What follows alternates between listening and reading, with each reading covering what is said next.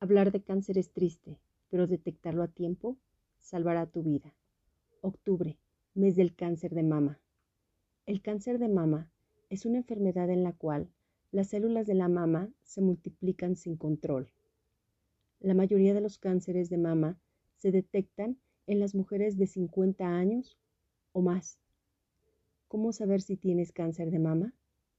Un bulto nuevo en la zona de la mama o axila debajo del brazo. Aumento de grosor o hinchazón de una parte de la mama. Irritación o hundimiento en la piel de la mama. Enrojecimiento o descamación en la zona del pezón o la mama. El cáncer de mama es la principal causa de muerte a nivel mundial en las mujeres. Por favor, explórate. Soy Marisol Luna, te envío un fuerte abrazo.